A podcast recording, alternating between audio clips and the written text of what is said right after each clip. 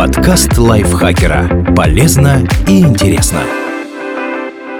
Всем привет! Вы слушаете подкаст лайфхакера. Короткие лекции о продуктивности, мотивации, отношениях, здоровье, обо всем, что делает вашу жизнь легче и проще. Меня зовут Михаил Вольных, и сегодня я расскажу вам, как избежать раздражения после бритья. В английском языке раздражение кожи после бритья называется бритвенный ожог. Симптомы действительно похожи на ожог. Кожа краснеет, зудит, отекает, болит при прикосновении. Кроме того, на ней может появиться отчетливая красная сыпь. Почему возникает раздражение после бритья?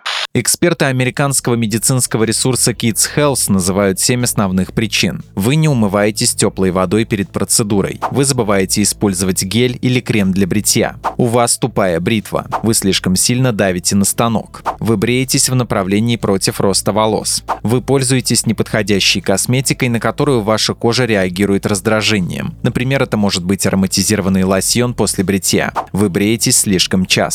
Как бриться, чтобы избежать раздражения?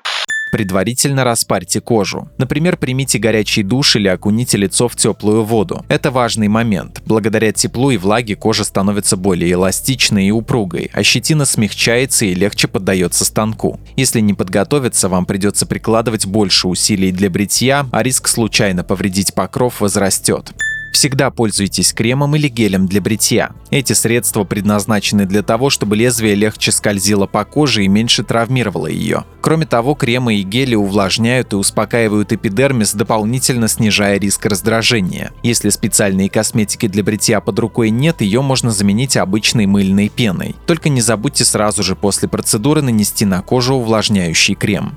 Вовремя меняйте лезвие на новое. Если вы воспользовались станком несколько раз, он наверняка потерял остроту. Это проявляется наглядно. Если вначале достаточно было сделать одно движение, чтобы срезать все волоски, то под уставшим лезвием приходится активно елозить по коже, иначе остаются плохо выбритые участки. Вдобавок старые бритвенные станки хуже скользят. В результате вы натираете кожу. Каких-либо строгих стандартов по поводу того, как часто нужно менять лезвие, нет. Ориентируйтесь на собственные ощущения при бритье, состояние режущей пластины, ее точно пора выбросить, если на ней появился налет или ржавчина, и рекомендации, которые дают производители бритвенных станков. Если вы бреетесь ежедневно, меняйте лезвие каждые одну-две недели. Через день – каждые 2-3 недели. Пару раз еженедельно – каждые 4-6 недель. И на всякий случай напомним, если вы покупаете одноразовые станки, пользуйтесь ими ровно один раз, не более. Не вдавливайте станок в кожу. Искушение надавить на бритву возникает, если она затупилась. В таком случае вы действуете намеренно грубо, чтобы точно срезать все волоски. Но если лезвие острое, при сильном усердии оно сбреет щетину вместе с верхним слоем эпидермиса. Это может привести не только к раздражению, но и к воспалению поврежденных участков. Так на свежевыбритой коже появляются красные прыщики. Помните о последствиях и старайтесь совершать легкие аккуратные движения, чтобы не травмировать кожный покров. Не брейтесь против роста волос. Когда вы тянете лезвие в направлении противоположном росту щетины, вы грубо дергаете за волоски. Это приводит к раздражению кожи. Оно будет тем сильнее, чем более резко и торопливо вы работали станком. Поэтому ведите бритвой не спеша и осторожно в том направлении, в котором растут ваши волосы. Брейтесь лишь тогда, когда в этом действительно есть необходимость. Процедура имеет смысл только в том случае, если волосы успели отрасти, иначе работа станком приведет лишь к раздражению кожи.